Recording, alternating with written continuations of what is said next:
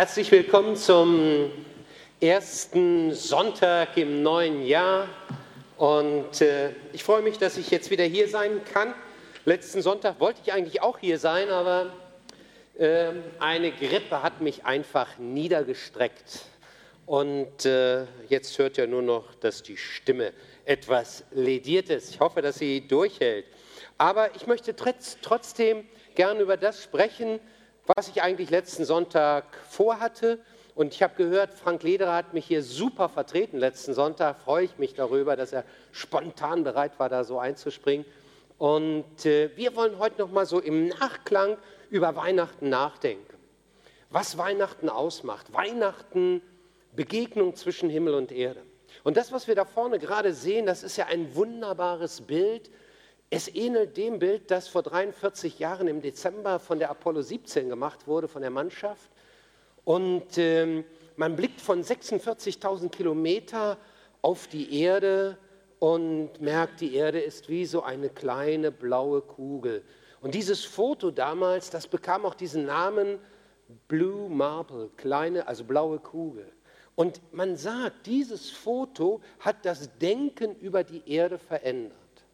Auf einmal wurde sichtbar, die Erde ist eigentlich nur ein kleiner Planet. Hier sehen wir ja, wie sozusagen der Himmel gerade die Erde küsst, wie die Sonne am Horizont aufgeht und das, was im Dunkeln lag, nun auf einmal in einem wunderbaren Blau da ist.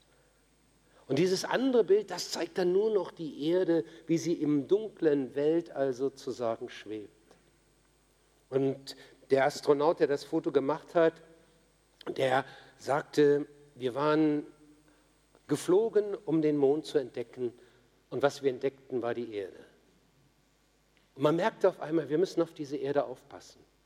Und deswegen, immer da, wo es um Erhalt der Erde geht, um Klima und anderes, zeigt man oft dieses Foto, wo die Erde wie so eine blaue Kugel im Weltall schwebt. Wenn wir aber heute über die Erde oder besser gesagt über uns nachdenken, dann geht es noch um viel mehr als nur eine andere Sicht über die Erde. Denn Weihnachten heißt, dass wir eine neue Sicht für uns selbst bekommen. Das ist Weihnachten, dass der, der so weit weg war, uns ganz nahe gekommen ist. Gott ist Mensch geworden, ist einer geworden, der uns in unser Leben hineingekommen ist. Gottes ewige Wirklichkeit kommt in unseren kleinen, bescheidenen Alltag. Und so ist es doch. Wir, die meisten von uns haben doch einen recht bescheidenen Alltag. Und nun kommt Gott hinein. Im Alten Testament betet der König Salomo noch, kann Gott überhaupt auf der Erde wohnen? Ist nicht sogar der Himmel zu klein, dich zu fassen? Und Weihnachten gibt darauf die Antwort. Johannes, der Jünger, fasst das so zusammen. Er, der das Wort ist, wurde ein Mensch von Fleisch und Blut und lebte unter uns. Wir selbst haben seine göttliche Herrlichkeit gesehen. Eine Herrlichkeit, wie sie Gott nur seinem einzigen Sohn gibt. Wir haben seine Herrlichkeit gesehen. Und wenn wir über Weihnachten nachdenken, wenn wir dieses Fest in seiner eigentlichen Aussage begreifen, dann merkt man, darum geht es. Wir haben seine Herrlichkeit gesehen. Das wünsche ich mir, dass das für uns ein Stück von Weihnachten hängen bleibt.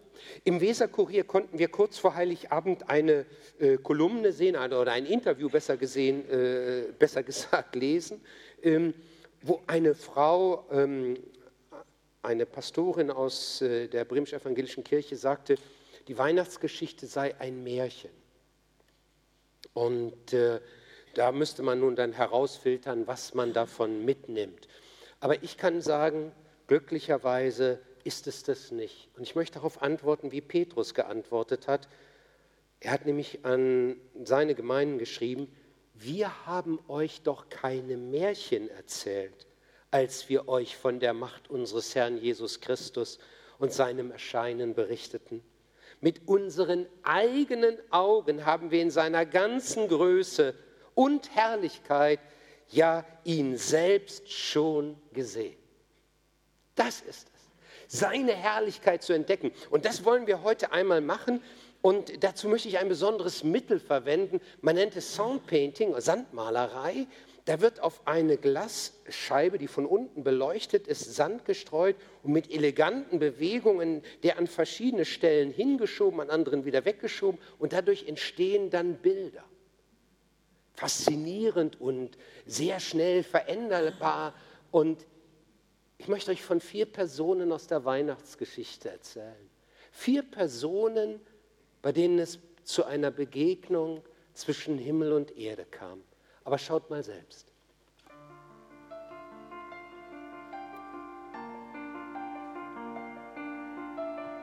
Sie ist eine einfache Frau, fast noch ein Mädchen, eine unter vielen. Unauffällig und brav, so wie es von ihr erwartet wird als Frau in einer Männergesellschaft. Große Träume sind anderen vorbehalten. Ihre Zukunft soll darin bestehen, eine gute Hausfrau und Mutter zu werden.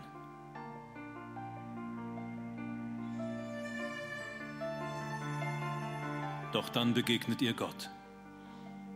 Für ihn ist sie nicht nur eine unter vielen. Er hat sie gesehen. Ihr großes Herz, ihren Mut, ihre Stärke. Auch ihre Schwächen kennt er gut. Und trotzdem, Gott sieht in diesem jungen Mädchen schon die außergewöhnliche Frau, die er für einen einzigartigen Auftrag auserwählt hat. Sie soll die Mutter von Jesus werden, den Gottes Sohn unter ihrem Herzen tragen, ihn begleiten, wie er aufwächst, miterleben, wie er zum umstrittenen Wanderprediger wird und wie er am Kreuz stirbt. Als Gott Maria begegnet, wird aus dem unscheinbaren Mädchen eine Frau mit einem Lebenssinn. Eine Begegnung zwischen Himmel und Erde, die alles verändert.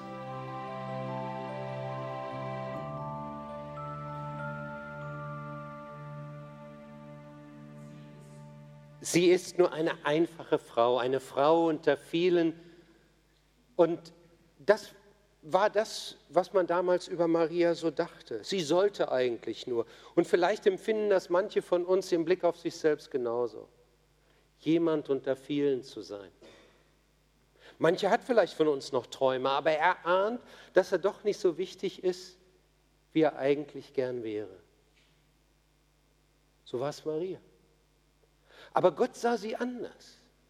Gott sah in ihr eine einzigartige Frau.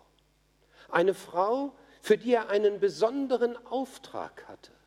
Einen Auftrag, wie ihn sonst niemand mehr bekommen würde. Für ihn war sie nicht eine austauschbare äh, Nummer. Wir werden ja schnell zu austauschbaren Nummern im Blick auf von anderen. Wenn man allein in die Weihnachtsgeschichte hineinguckt, merkt man bereits, der erste Vers beginnt damit, wie Menschen sehr verschieden wahrgenommen werden. Da heißt es, es begab sich aber zu der Zeit, dass ein Gebot von dem Kaiser Augustus ausging, dass alle Welt geschätzt würde. Schätzen. Das war das, was äh, Augustus wollte. Und zwar wollte er danach schätzen, was bist du, was bringst du mir? Wie viel Steuern zahlst du mir? Wie viel kannst du zahlen? Es ging nicht um dich. Es ging um das, was du mir bringst. Er selbst sah sich als den Wichtigen an. Aber alle anderen waren Nummern nach dem, was sie ihm brachten, was sie Rom brachten. Gott sieht uns nicht so an. Für ihn sind wir nicht austauschbare Nummern. Er fragt nicht, was bringst du mir, sondern er fragt, was kann ich dir geben? Ich möchte dir gerne etwas geben. Ich möchte dir eine einzigartige Berufung geben.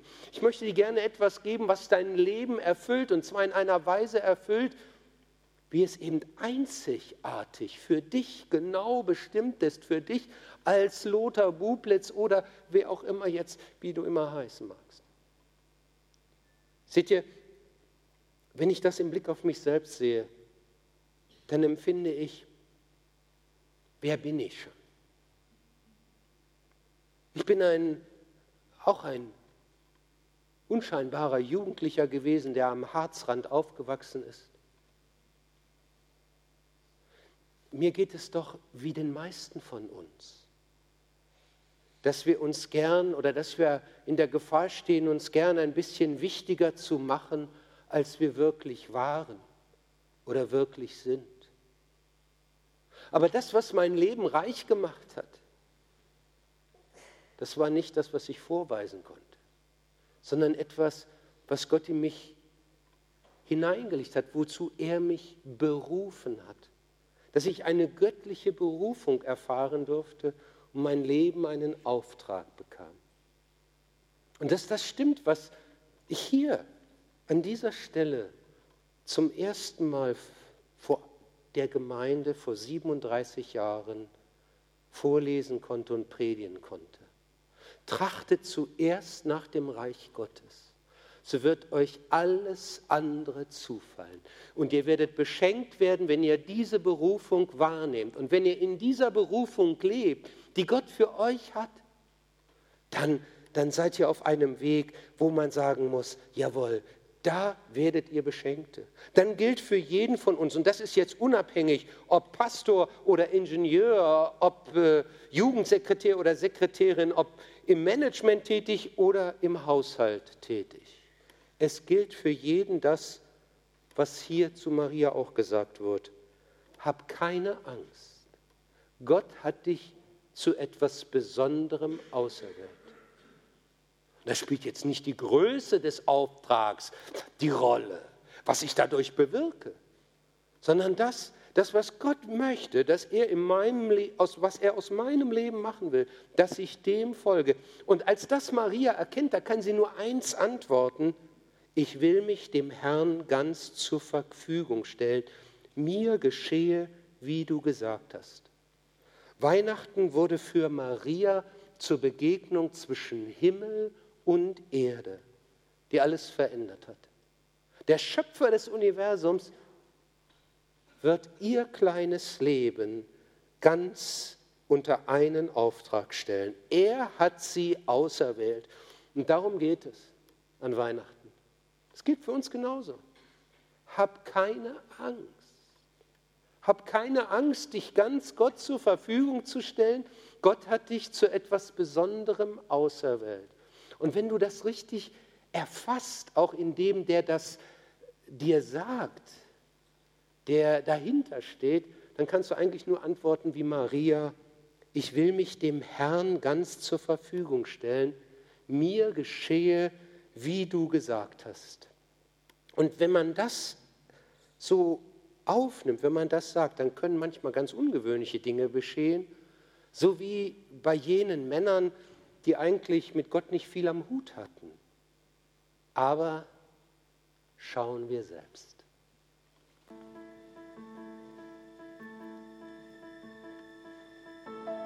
Jeden Tag sind sie unterwegs, bei jedem Wetter. Auch in dieser Nacht gibt es kein Dach für sie, unter ihren Wolldecken schützen sie sich vor dem kalten Wind. Abwechselnd halten die Männer Wache, um Räuber und wilde Tiere von ihren Schafen fernzuhalten. Hirte zu sein ist nichts für Feiglinge.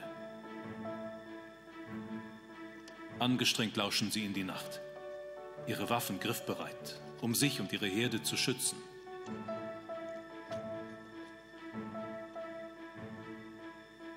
Doch dann begegnet ihnen Gott. Bombastischer könnte keine Ankündigung sein. Eine ganze Engelsheerschar erscheint der Handvoll Hirten. Ein tausend Stimmenchor nur für ein paar raue, abgebrühte Männer.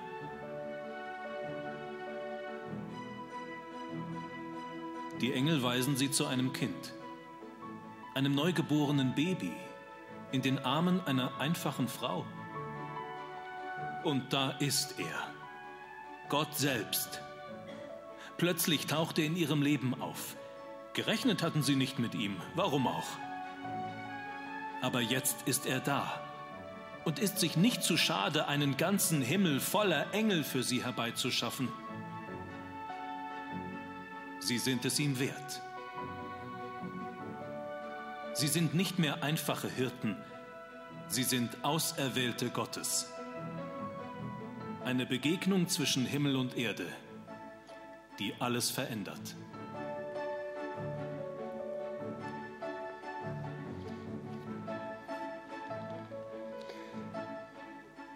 Die Hirten äh, waren mit ihrer Alltagsarbeit beschäftigt, oder besser gesagt mit ihrer üblichen Nachtschicht. Die waren draußen in Bethlehem, etwas abseits von der Stadt. Das waren raue Gesellen, denen wolltest du am Tag schon nicht gern begegnen, aber geschweige denn in der Nacht. Da hast du gesagt, da werde ich diese Felder meiden. Und äh, keiner wollte ihnen eigentlich so richtig begegnen. Doch, einer wollte ihm begegnen. Einer wollte ihnen begegnen. Gott selbst. Gott selbst. Er macht ihnen eine Ankündigung, wie sie, also Gewalt ja kaum sein könnte. Ein Meer von Engeln erscheint plötzlich am Himmel für eine Handvoll Hirten. Und man kann natürlich fragen, was ist denn an diesen Hirten so besonders, dass, dass Gott da so etwas inszeniert? Es gibt ja ein Weihnachtskinderlied, ihr Kinderlein kommet, da heißt es, die redlichen Hirten knien betend davor, hoch oben schwebt jubelnd der Engelein Chor. Aber die Hirten, die waren nicht so redlich. Äh, das waren eigentlich nicht Leute, die für ihre Ehrlichkeit bekannt waren. Vor Gericht sagte man, ein Hirte braucht gar nicht zu erscheinen als Zeuge, der lügt sowieso wie gedruckt. Also der hatte keine Chance, er wurde nicht berufen. Und ähm, für die Frommen damals war ein Hirte eigentlich nicht mehr zu retten. Man sagte, der kann gar nicht lang genug leben, um all das gut zu machen, was der in seinem Leben schon verbockt hat. So viel Leben kann er gar nicht noch haben, um da endlich wieder sein Plätzchen im Himmel zu verdienen. Das geht nicht. Nee, ein Hirte hat keine Chance auf den Himmel. Und genau für diese Hirten öffnet Gott den Himmel. Für ihn, für sie lässt er auf einmal unzählige Engel erscheinen, die Gott loben. Sie sind die Ersten, die außer Maria und Josef Jesus Christus begegnen durften, nicht weil sie so redlich oder so fromm waren, weil sie sich das so gewünscht hätten. Nein, weil genau sie dringend Gott brauchten. Und das ist die Botschaft von Weihnachten. Gott ist nicht da für die, die denken, naja, vielleicht für ein paar schwierige Situationen brauche ich mal Gott. Wenn man nicht richtig weiter kann, dann bin ich froh, wenn ich mich an ihn wenden kann. Gott ist nicht für die da, die so nebenbei vielleicht nur irgendeinen so Hilfsdiesel brauchen. Er ist für die da, die sagen, ohne ihn habe ich keine Chance. Ich brauche ihn dringend. Ich brauche ihn eigentlich über alles. Und dann machen die Hirten sich auf den Weg, nachdem der Engel gesagt hat, fürchtet euch nicht, siehe, ich verkündige euch große Freude, die allem Volk widerfahren wird, denn euch ist heute in der Stadt Davids der Retter geboren worden. Es ist der Messias, der Herr. Und als sie sich auf den Weg gemacht haben, was finden sie denn? Was finden sie? Ein Baby, ein unscheinbares Baby in einer unscheinbaren Krippe. Gut, das war ihre Welt, da kannten sie sich aus mit Krippen, aber dass man da ein Kind hineinlegt? Aber für sie wird es mehr. Es wird zu einer Begegnung zwischen Himmel und Erde, zu einer Begegnung mit Gott selbst. Und der entscheidende Satz, der zeigt, was sie empfunden, gedacht, was sie daraus gefolgert haben, der steht ganz zum Schluss. Und die Hirten kehrten wieder um, priesen und lobten Gott für alles, was sie gehört und gesehen hatten. Ich weiß nicht, welche Spuren Weihnachten bei euch hinterlässt. Bei manchen geht es in eine gewisse Breite, bei anderen äh, vielleicht äh, in die Mülltonne, die mit viel Geschenkpapier und Verpackungsmaterial gefüllt ist. Oder was auch immer, vielleicht auch schöne Erinnerungen. Aber das, was ich euch vor allen Dingen wünsche, was eigentlich der Kern von Weihnachten ist, ist das, was die Hirten hier von Weihnachten herausgezogen hatten. Sie kehrten um, lobten und priesen Gott über allem, was sie gehört und gesehen hatten.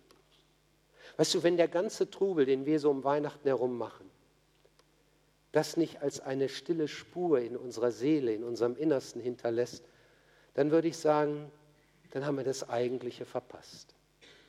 Du hast vielleicht Weihnachten überstanden, ist ja auch was. Aber etwas anderes ist es, Weihnachten wirklich zu erfahren, zu erleben. Und da braucht es manchmal ein bisschen Stille. Und vielleicht ist dieser heutige Sonntag noch eine Chance, bevor es dann wieder so richtig in das übliche Leben hineingeht, still zu werden, Gott reden zu hören. Siehe, ich verkündige euch große Freude. Und zu antworten. Und sie kehrten um und lobten und priesen Gott über allem, was sie gehört und gesehen hatten. Eine Begegnung zwischen Himmel und Erde, die sie erlebten, die sie gar nicht gesucht hatten. Genau übrigens wie jene Männer. Aber schaut mal selbst.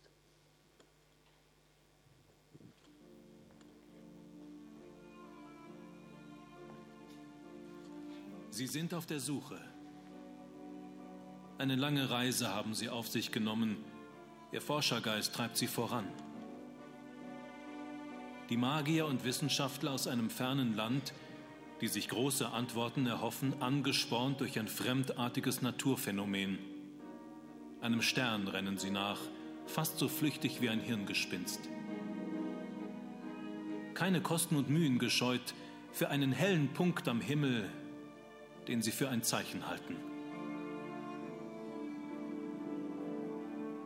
Und dann begegnen sie Gott. Nicht in dem Prunkpalast, den sie erst aufgesucht hatten, in einem einfachen Haus, im Arm einer jungen Frau. Der große König, dessen Zeichen sie am Himmel gesehen haben wollen, tritt in Lumpen auf. Und trotzdem fallen sie vor ihm auf die Knie. Denn dieser menschgewordene Gott ist tatsächlich die Antwort, auf die sie gehofft hatten. Sie hatten einen König gesucht, und haben einen Gott gefunden, der nicht nur ihre Ehrerbietung wünscht, sondern ihr Herz. Sie sind nicht länger Suchende, sie sind angekommen. Eine Begegnung zwischen Himmel und Erde, die alles verändert.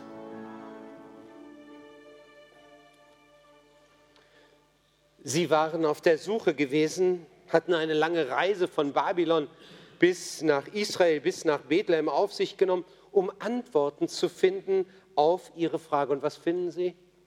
Ein kleines Kind. Und zwar nicht da, wo sie es zunächst vermutet und gesucht hatten, nämlich im Palast von Herodes in der Hauptstadt von Israel. Nein, in einem unbedeutenden Ort, etwas abseits von Jerusalem in Bethlehem. Und natürlich könnte man fragen, und das ist nun die Antwort? Das ist die Antwort auf das, was wir so gesucht haben? Diese Weisen waren ja Menschen, äh, die einerseits sehr als Wissenschaft, also in der damaligen Form der Wissenschaft, berechneten, wie sind die Laufbahn von Himmelskörper, aber sie sind gleichzeitig auch Menschen gewesen, die glaubten, dass die Himmelskörper auf das Leben selbst eine Auswirkung haben. Also das, was wir heute als Astrologie bezeichnen.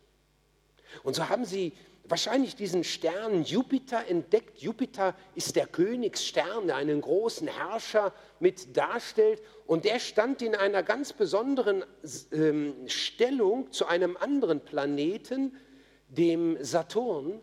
Und der Saturn steht für Israel nach dem Denken dieser Weisen. Und sie sagten, diese Konstellation, die kann nur bedeuten, dass in Israel ein großer Herrscher geboren ist. Und diesem Herrscher wollen wir huldigen. Dem wollen wir unsere Ehre erweisen. Da gehen wir hin. Und sie gehen hin. Ja, und was finden sie?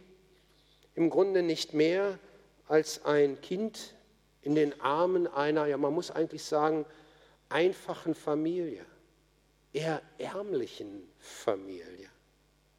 Aber diese ganze äußere Unscheinbarkeit, die, die hält sie nicht davon ab. Sie sind fest davon überzeugt, obwohl das äußerlich ja nicht beeindruckend war. Hier ist der König der Welt, hier ist ein besonderer Herrscher. Und so packen sie ihre Schätze aus und schenken dem, was man normalerweise einem Königskind schenkt, Gold, Weihrauch und Myrrhe. Wir leben ja heute in einer Zeit, die sehr stark auf Äußerliches ausgerichtet ist. Müssen Spektakel haben, um Aufmerksamkeit zu erregen. Das geht ja hinein bis in christliche äh, Kreise. Nicht um Aufmerksamkeit zu erregen, macht man auch viel Äußeres.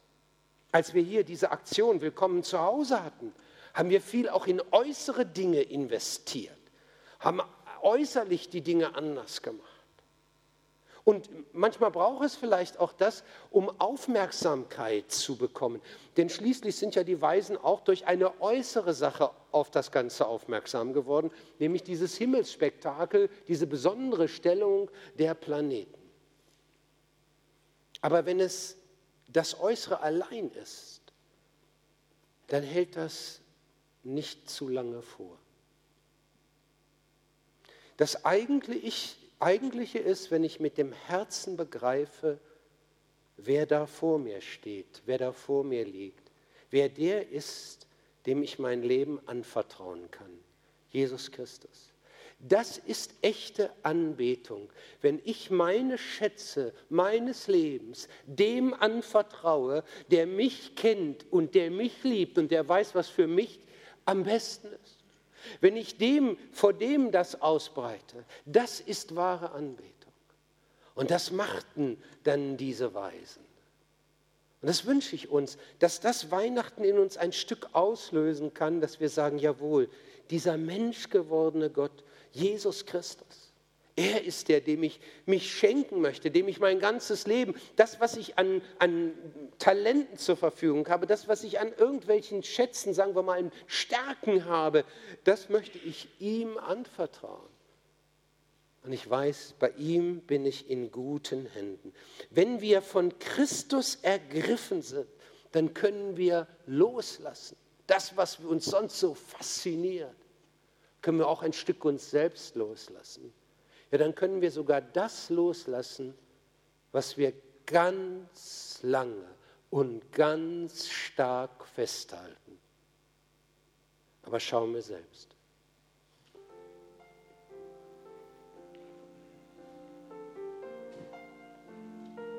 Seit Jahren wartet er, Jahrzehnte, praktisch sein ganzes Leben lang. Jetzt ist er alt und spürt den eigenen Tod langsam in seine Glieder kriechen. Viel Zeit bleibt Simeon nicht mehr, bevor die Schatten der Nacht sein Leben umhüllen. Doch er wartet immer noch und hält sich an dem Versprechen fest, das Gott selbst ihm gegeben hat. Er wird den Retter der Welt mit seinen eigenen Augen sehen, bevor er stirbt. Und dann begegnet er Gott. Schon morgens spürt er, dass es ein besonderer Tag ist. Unruhig hastet er zum Tempel. Dort beachtet keiner den alten Mann, der am Tor Ausschau hält und angestrengt in die Menge blickt. Auch nicht die junge Familie, die mit ihrem Kind die Treppen hinaufsteigt. Doch als Simeon sie bemerkt, stürzt er auf sie zu, freudestrahlend, mit Tränen in den Augen, er spürt, dass dieses Kind sein eigener Retter ist. So klein und zerbrechlich. Und doch Gott selbst. Es ist fast so, als hätte er sein ganzes Leben den Atem angehalten. Und jetzt ist Gott da. Eine Begegnung zwischen Himmel und Erde, die alles verändert.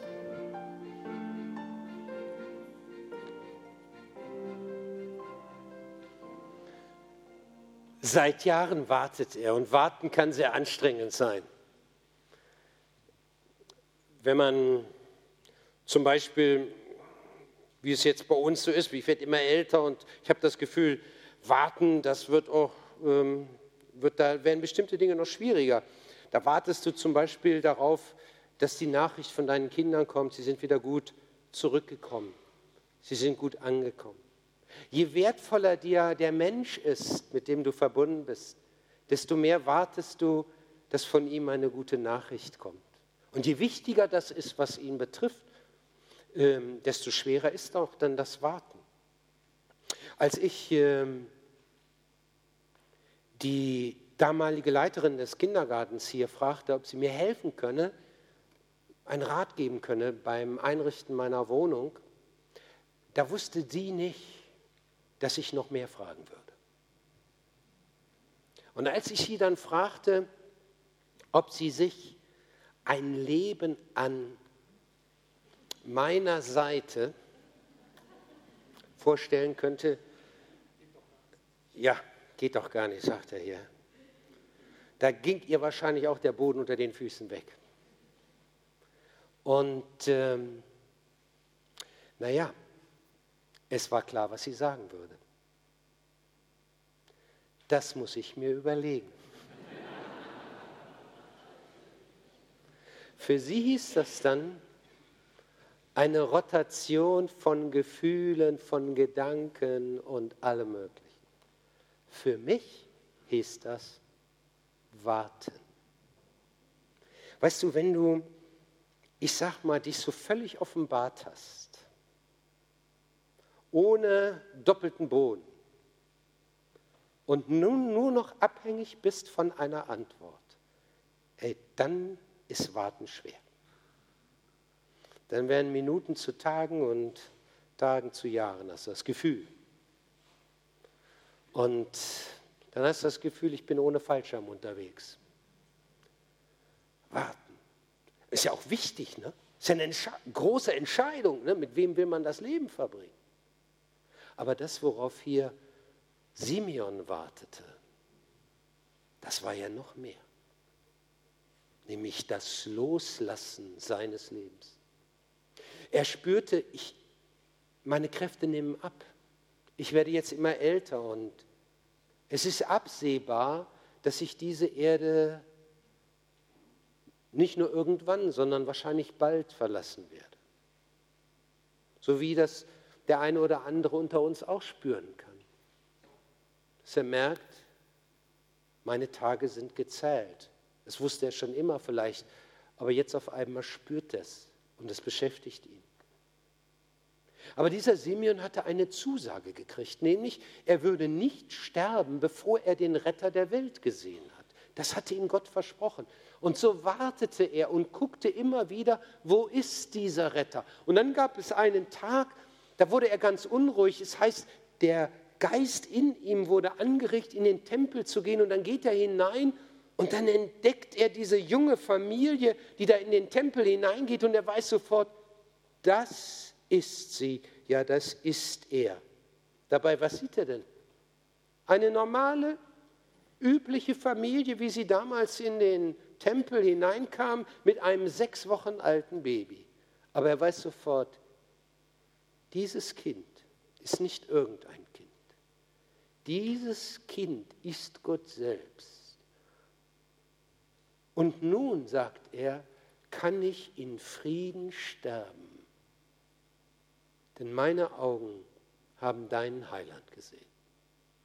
Weißt du, wenn das passiert, wenn du so von Christus erfüllt bist, von Gott selbst, dass du sagst, nun kann ich in Frieden sterben, denn meine Augen haben deinen Heiland gesehen, dann hast du das größte Geschenk, was es gibt.